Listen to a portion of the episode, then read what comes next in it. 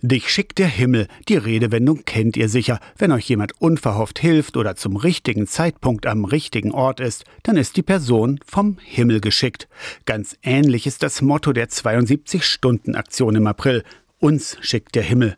Bei der 72-Stunden-Aktion sind junge Menschen aufgerufen, sich drei Tage lang ehrenamtlich für ein soziales Projekt zu engagieren. Der BDKJ, der Bund der deutschen katholischen Jugend, lädt gemeinsam mit der evangelischen Jugend ein zum Mitmachen. Claudia Schulze koordiniert die Aktion für Sachsen-Anhalt. Es sollen Kinder und Jugendliche und junge Erwachsene motiviert werden, in 72 Stunden da anzupacken, wo sie Baustellen sehen, wo sie Möglichkeiten sehen, die Welt ein Stückchen besser zu machen und einfach dadurch auch ihrem Glauben Hand und Fuß zu geben. Bei der letzten 72-Stunden-Aktion haben vor fünf Jahren bundesweit rund 160.000 Jugendliche Blumen gepflanzt, Spielplätze aufgeräumt und repariert oder im benachbarten Seniorenheim ein Fest organisiert.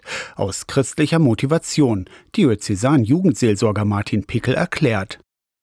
Dieser christliche Auftrag, Nächstenliebe zu zeigen und einfach auch nicht nur an uns zu denken, sondern auch für andere da zu sein, wird dadurch auch deutlich. Da wird sichtbar, Glaube ist mehr als nur in der Kirche sitzen und beten. Glaube ist eben auch anpacken, für andere etwas tun und da sein. Aus Sachsen-Anhalt haben sich unter anderem schon Gruppen aus Magdeburg, Naumburg, Bitterfeld, Wolfen und Dessau angemeldet.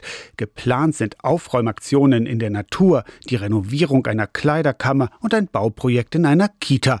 Dessauer Pfadfinderinnen und Pfadfinder wollen bei der Krötenwanderung mithelfen und Tiere über die Straßen tragen. Vom 18. bis 20. April läuft die 2 72-Stunden-Aktion und um euch anzumelden, müsst ihr auch gar nicht zur Kirche gehören. Gruppen, die jetzt auch aus der Freiwilligen Feuerwehr zum Beispiel sind oder Sportvereinen, also wirklich querbeet, die können sich anmelden. Am Ende steht ein Erfolgserlebnis für die Gruppe und manchmal wird es generationenübergreifend. Martin Pickel erinnert sich an eine Renovierungsaktion aus Aschersleben. Wo sie am Ende sehen, wir haben etwas geschafft zusammen. Und das Schöne war, es haben nicht nur die Jugendlichen gemacht und unsere Ministranten damals, sondern die Alten kamen dazu, die Rentner, die gesagt haben, ah, ich kann nicht so jetzt hier anpacken, aber ich kann euch einen Kartoffelsalat machen. Ich mache euch die Würstchen warm. Je nach Gruppengröße gibt es auch einen finanziellen Zuschuss von bis zu 300 Euro. Am 18. April, einem Donnerstag, startet am Nachmittag die 72-Stunden-Aktion, sagt Claudia Schulze. Und Freitag, da kann ich auch eine Schulbefreiung ausstellen. Fridays for Future mit Schulbefreiung quasi. Man ist Teil einer großen Sozialaktion in Deutschland. Aus der Kirchenredaktion Torsten Kessler, Radio SAW.